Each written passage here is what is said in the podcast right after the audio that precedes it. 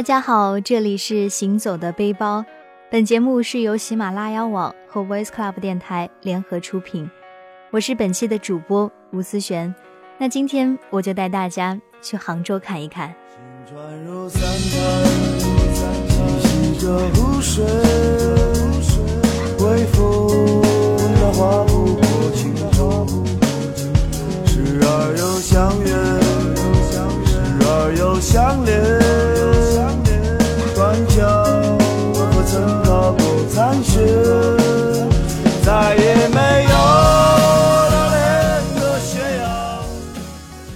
又到了这样的季节，烟花三月，迎春送冬。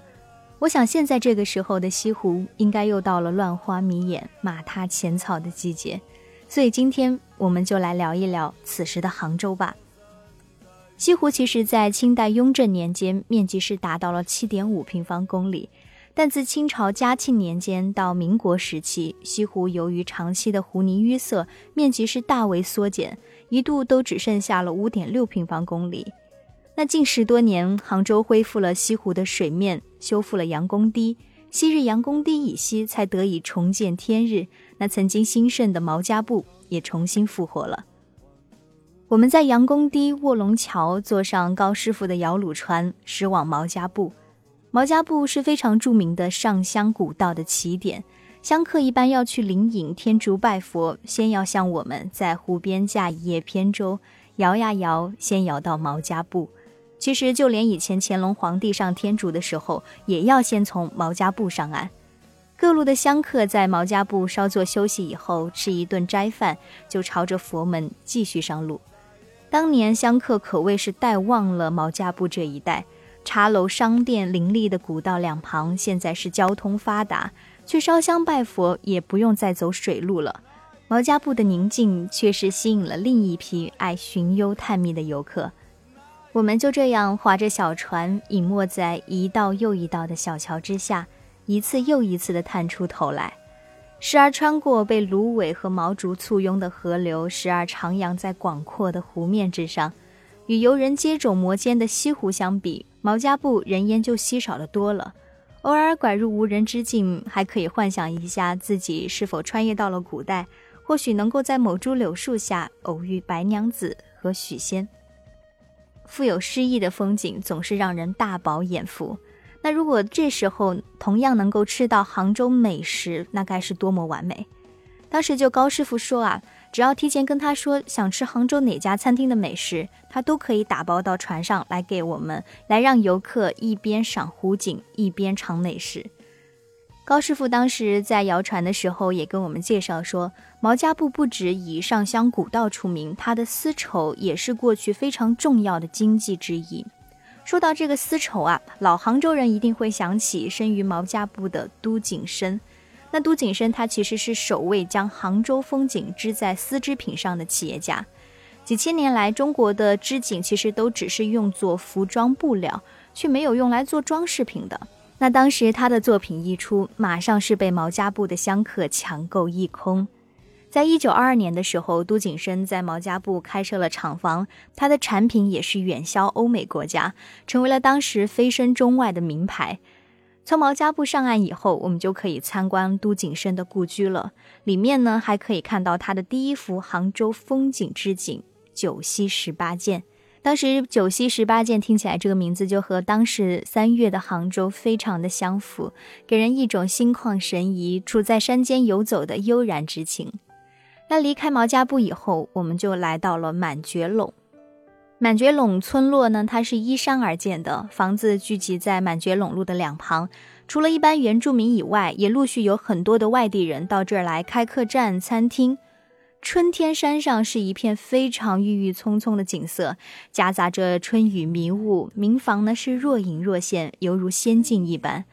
在秋天这里就不一样了，非常的热闹，赏桂的游客特别多。当村民采收桂花，以竹竿去敲打桂花树。朵朵的桂花飘落的时候，犹如下了一场桂花雨，所以满觉陇又以满陇桂雨出名。提到这个桂花呢，其实是杭州人非常爱吃的一种食材，比如说桂花糖藕、桂花栗子羹、桂花山药等等，都是杭州餐桌上非常常见的美食。当中最重要的原料就是糖桂花。满觉陇路一百零八号其实就有一家超过六十年历史的糖桂花老作坊。走过门前的时候，我当时是被十多个大缸吸引住。当时制作唐桂花的老师傅啊，他姓沈，已经七十多岁了。他已经把他的手艺传给了他的女儿。在来到满觉陇当天，他的夫人葛老太正在卖唐桂花。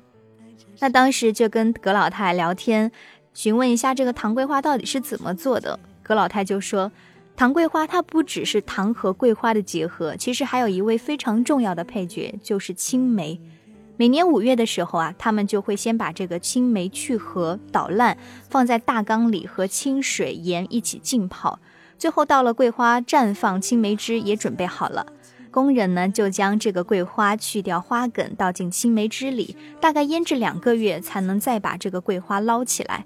之后反复的冲洗桂花，洗去梅汁，沥干，和糖搅和在一起，经太阳晒晒以后，就成了桂花糖。那其实，作为满觉陇最老最大的糖桂花作坊，沈家每年都要做上上万斤的糖桂花。怎么样？听起来是不是有点太夸张？但其实，单是挑桂花、去桂花这些看起来非常简单的一些工艺吧，就要大概花上三个月的功夫了。可能也是由于做桂花糖的传统工艺太花时间，所以像沈家如此用传统做法去制作糖桂花的作坊，现在已经非常罕见了。那大部分的人都将半制成品卖给食品加工厂进行加工，通常一些加工厂，通常加工厂都会添加色素，让桂花的颜色显得是鲜黄。当时葛老太也说了，他们的桂花糖是天然的褐色，因为桂花非常容易晒黑。市面上其实看到鲜黄的桂花糖反而是不自然的。和葛老太聊完天以后，我就离开了作坊，一路沿着满觉陇路往上走，经过水乐洞以后，就是一条通往翁家山的山道。翁家山其实就是西湖龙井五大产茶区，其中狮龙地带的中心，沿路都是片片的茶田。当你走在这个茶田路上的时候啊，伴以枫树、桂花进行点缀，一路走来是心旷神怡。我就联想到当时郁达夫在翁家山写作《池桂花》时，大家就安排了安排男主角翁泽生在这山谷里隐居，也是将这山村景色描写的极致浪漫。杭州就是这样一个可以让人游走在城市和人心之间的地方。除了那些让人安静的景色以外，还有这样的一个地方，真的可以让人重新出发，也从一个新的自己开始。拿来好故事怀念，明明你又坐在我身旁。怎么好像走进了月光？人生若只如初见，这么些年，多心酸又能笑着聊天，愿不负曾经相爱一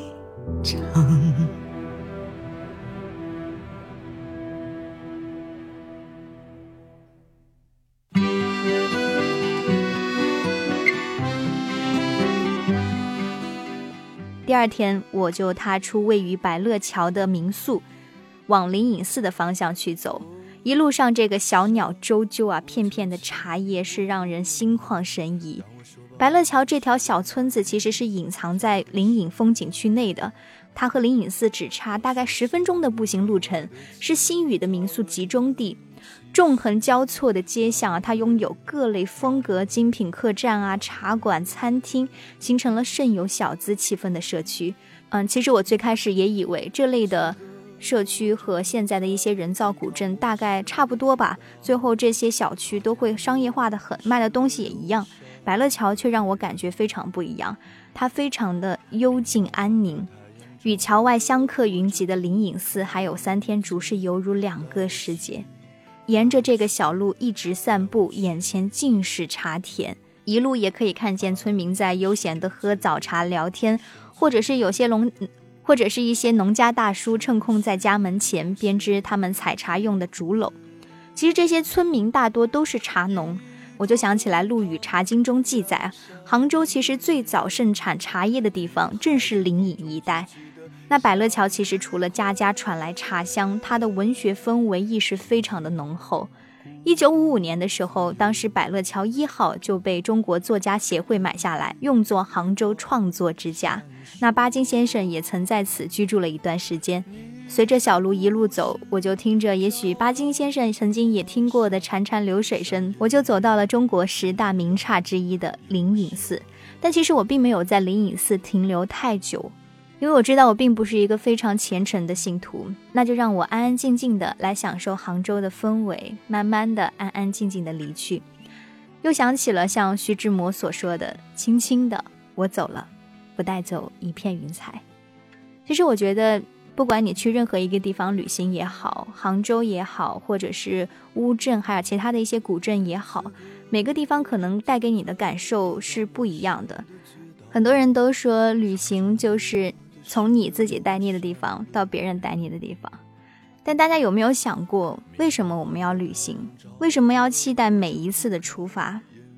其实我觉得就是这样，因为人生活在一个城市，每个人其实心中虽然现在固定在这个地方生活，但心中都有一个远方。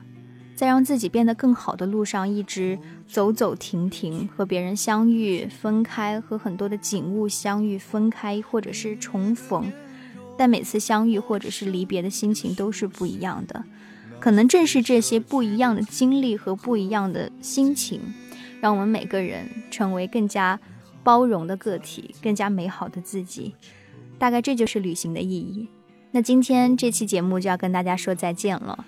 我们下一期节目再跟大家聊一聊别的地方。你的故事飘来了花香像烟雨一样忧伤。